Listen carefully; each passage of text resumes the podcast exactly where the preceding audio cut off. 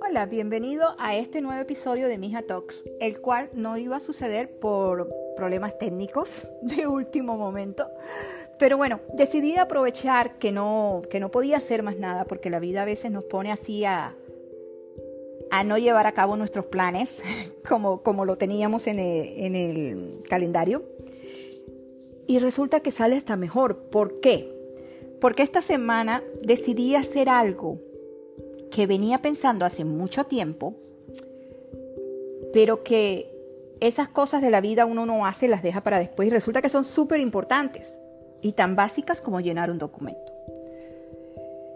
Ustedes han escuchado aquella, eh, aquellos familiares que dicen que no, que para qué te vas a poner a pagar una tumba, porque eso es llamar la muerte y nada, esas cosas así, ¿no? Bueno, eso todavía no lo he hecho porque no, por lo menos yo quiero ser cremada, no, no funeral ni nada de esas vainas. Pero la otra cosa que sí me llamaba mucho la atención era un testamento en vida o un living will. Cada vez que yo iba a una cirugía, al hospital o a una emergencia o algo, me preguntaban que si tenía, que si tenía eso hecho. Y yo con una vergüenza sintiéndome súper irresponsable porque como mamá, ¿cómo es posible que no tengas determinado esas cosas cuando tienes hijos, no? Y, y sí, decía, lo voy a hacer, lo voy a hacer, pero nunca lo hago. Pues lo hice, ya, así, de un momento a otro. ¿Para qué, para qué seguir alargando las vainas, no? En ese living will uno pone si, uno, si, si, quieren que lo revivan, si quieren que le alarguen la vida, si quién va a tomar la decisión, si esa persona no puede, quién queda después de esa persona. Y son cosas duras porque tienes que decidir si quieres que donen tus órganos, eh, todo ese tipo de cosas delicadas que tienen que ver con tu salud cuando tú no puedes tomar la decisión de tu salud. ¿Y qué es un testamento en vida? Es un documento legal escrito que detalla los tratamientos médicos que querrías y no querrías que se realizaran para mantenerte con vida, además de tus preferencias con respecto a otras decisiones médicas como el control del dolor o la donación de órganos. Los que, los que siguen eh, eh, el podcast y los que conocen un poco mi historia saben que, bueno, eh, el padre de mis hijos murió de cáncer y fue muy doloroso verlo en los últimos momentos, con cuidados paliativos nada más.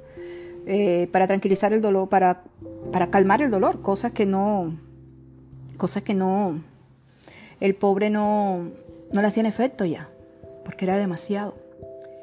Y también teniendo la historia de mis padres, como mi madre con Alzheimer y mi padre con demencia frontotemporal, ver cómo va acabando tu cuerpo físico, tu, tu mente, ni se diga, estas enfermedades tan, tan progresivas, a veces tan rápidas, a veces tan lentas, ¿no?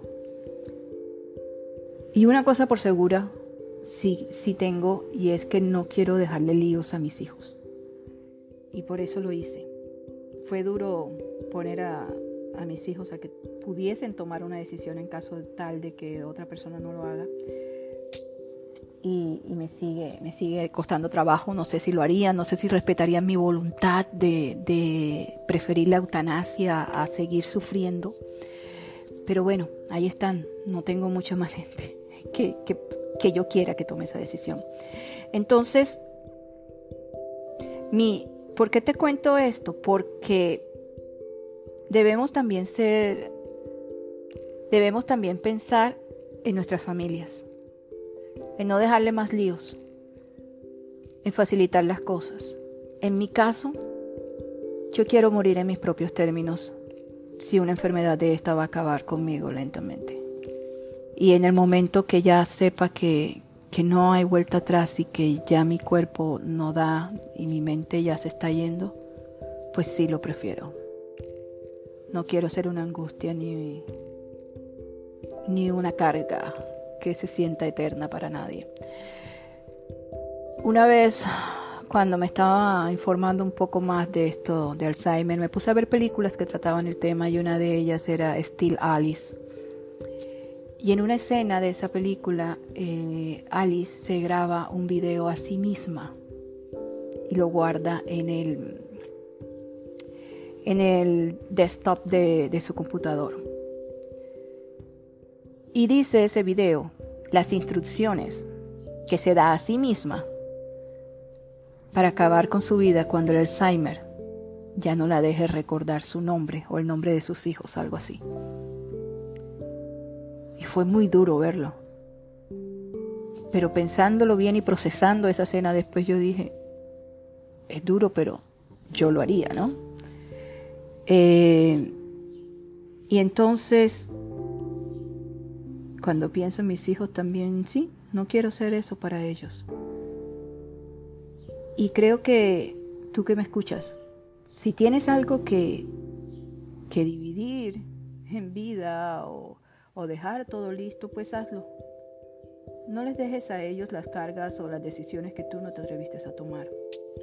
No les dejes a ellos cosas sin definir que después los haga pelear entre hermanos o familias. Es mejor dejar todo, todo en paz porque lo único que se, lo único que tenemos seguro cuando nacemos es que algún día vamos a morir. Y no sabemos cuándo ni cómo. Y en vez de estar prolongando con cuestiones de, de medicina, pues poder irnos en paz, sin alargar tanto. Y uno de esos casos que me hace hablar de esto también fue el de Montaner, un gran periodista cubano, Luis Alberto Montaner, que murió hace poco, tenía una enfermedad de Parkinson degenerativa junto con otras cosas que le iban quitando la posibilidad del habla y de escribir y, y así hasta asumirlo en una cama antes de que eso pasara. Antes que eso pasara, se acogió la ley en España y murió hace pocos días. Y como él, muchos otros en el mundo lo han hecho. Y ahora yo, con este documento legal que lo respalda, me sumo a la tranquilidad de haber decidido esas cosas difíciles. Gracias por acompañarnos a gracias por acompañarme a este episodio tan personal de Mija Talks. Un episodio no planeado, sin guion ni nada. Espero que me dejes tus comentarios. Eh, ¿Qué te pareció? Y nos vemos pronto cuando se superen todos los asuntos técnicos y, y resumamos las entrevistas que tenemos pendientes. Gracias por hacer de Mija Talks el éxito de la empatía. Yo soy Mónica Mendoza, tu host. Hasta pronto.